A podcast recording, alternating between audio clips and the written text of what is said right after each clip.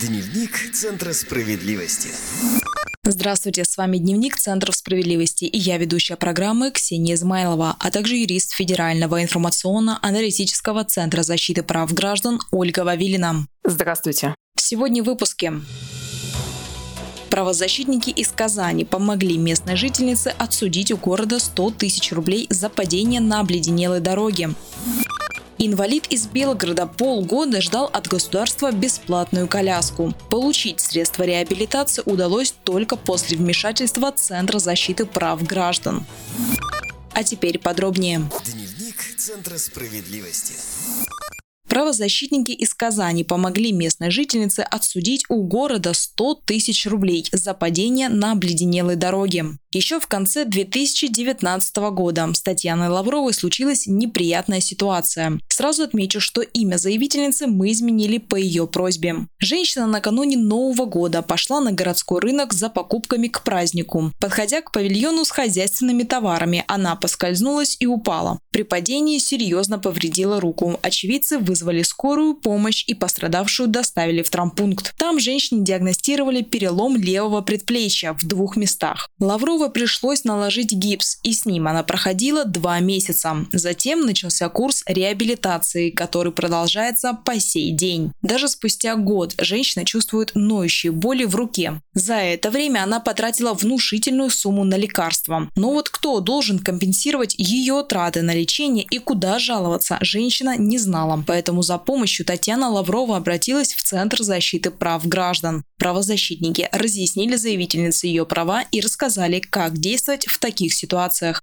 Для начала сразу хочу отметить, если вы получили травму в общественном месте, например, на городском рынке, то вправе требовать возмещения материального ущерба и морального вреда от администрации рынка либо от торгового ответственного лица, то есть собственника или владельца. Это прописано в статье 1064 Гражданского кодекса. Чтобы доказать, что вы получили травму, нужно предъявить справку о вызове скорой, медицинские справки, чеки на лекарства. Если виновник отказывается выплачивать компенсацию, жалуйтесь прокуратуру, Роспотребнадзор Роспотребнадзора или обращайтесь в суд. В данной ситуации, так как прошло уже много времени, наши юристы Центра решили сразу обратиться в суд. Правозащитники помогли составить исковое заявление в Ахитовский районный суд города Казани. Суд определил, что территория, на которой Татьяна Лаврова упала и получила травмы, принадлежит исполнительному комитету муниципального образования города Казани. Поэтому власти должны были организовать уборку этой территории, включая чистку от льда. В итоге суд обязал Комитет муниципального образования города Казани выплатить пострадавшей 100 тысяч рублей в качестве компенсации морального вреда. Решение суда еще не вступило в силу, однако власти уже заявили, что будут его обжаловать. Центр защиты прав граждан будет следить за ситуацией, чтобы Татьяна Лаврова получила все присужденные ей деньги.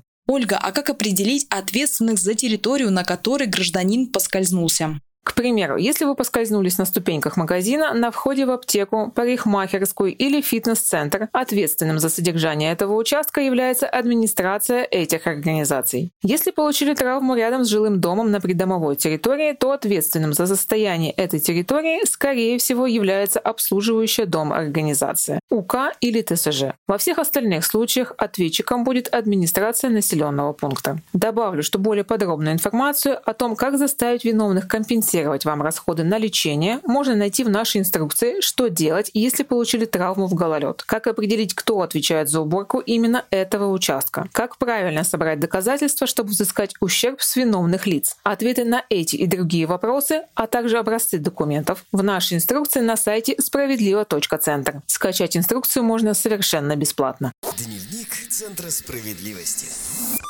Инвалид из Белгорода полгода ждал от государства бесплатную коляску. Фонд социального страхования бессовестно нарушал сроки предоставления средств реабилитации. Неизвестно, сколько бы пришлось еще брату Валентины Борисевич ждать кресло-коляску, если бы на помощь не пришел Центр защиты прав граждан. Подробнее через несколько секунд.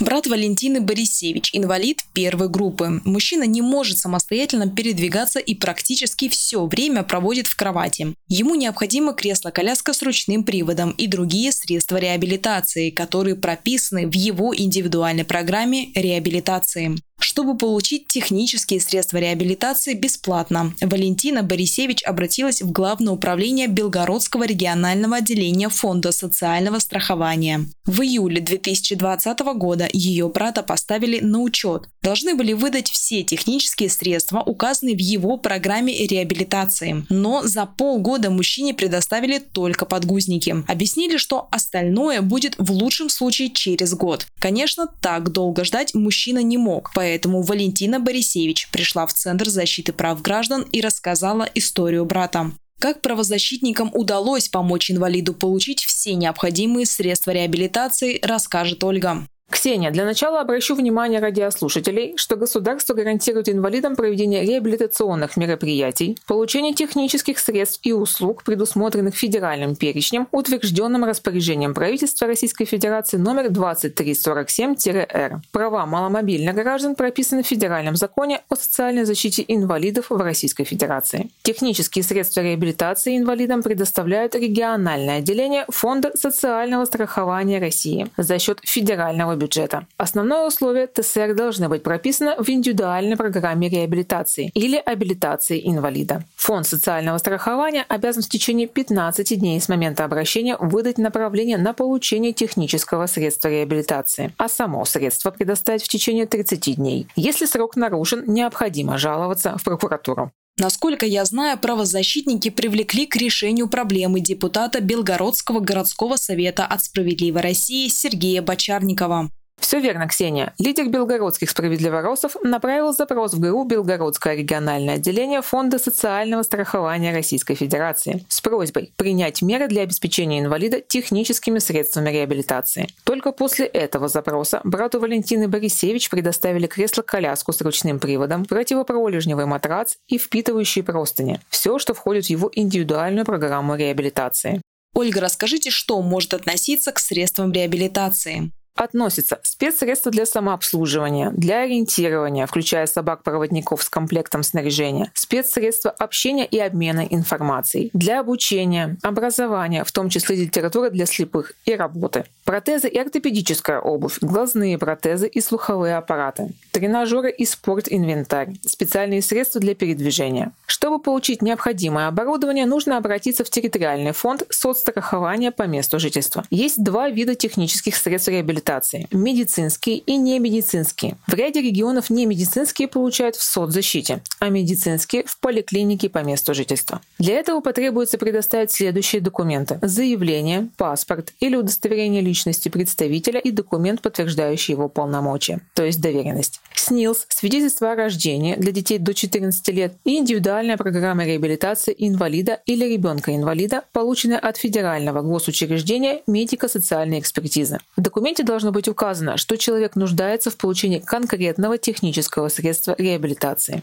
А что делать, если средство реабилитации вышло из строя? Каким образом его можно поменять или отремонтировать? Конечно, Ксения, у каждого технического средства реабилитации есть срок пользования и гарантийный срок. Срок пользования техническими средствами реабилитации – это максимальный срок службы, после которого ТСР подлежит замене. Этот срок устанавливает Министерство труда и социальной защиты Российской Федерации. Для тростей, например, такой срок не менее двух лет. Гарантийный срок – это период времени, в течение которого изготовитель обеспечивает стабильную и бесперебойную работу ТСР. Производитель ТСР указывает такие сроки в гарантийном талоне. Во время гарантийного срока средства реабилитации отремонтируют или заменят на новые в организации контакты, которые указаны в гарантийном талоне. Если гарантийный срок уже истек, а срок использования еще нет, то ТСР вначале направят на медико-техническую экспертизу. Специалист оценит состояние технического средства средства реабилитации и сделает вывод – менять или ремонтировать. Спасибо, Ольга. Я напоминаю, с нами была юрист Федерального информационно-аналитического центра защиты прав граждан Ольга Вавилина.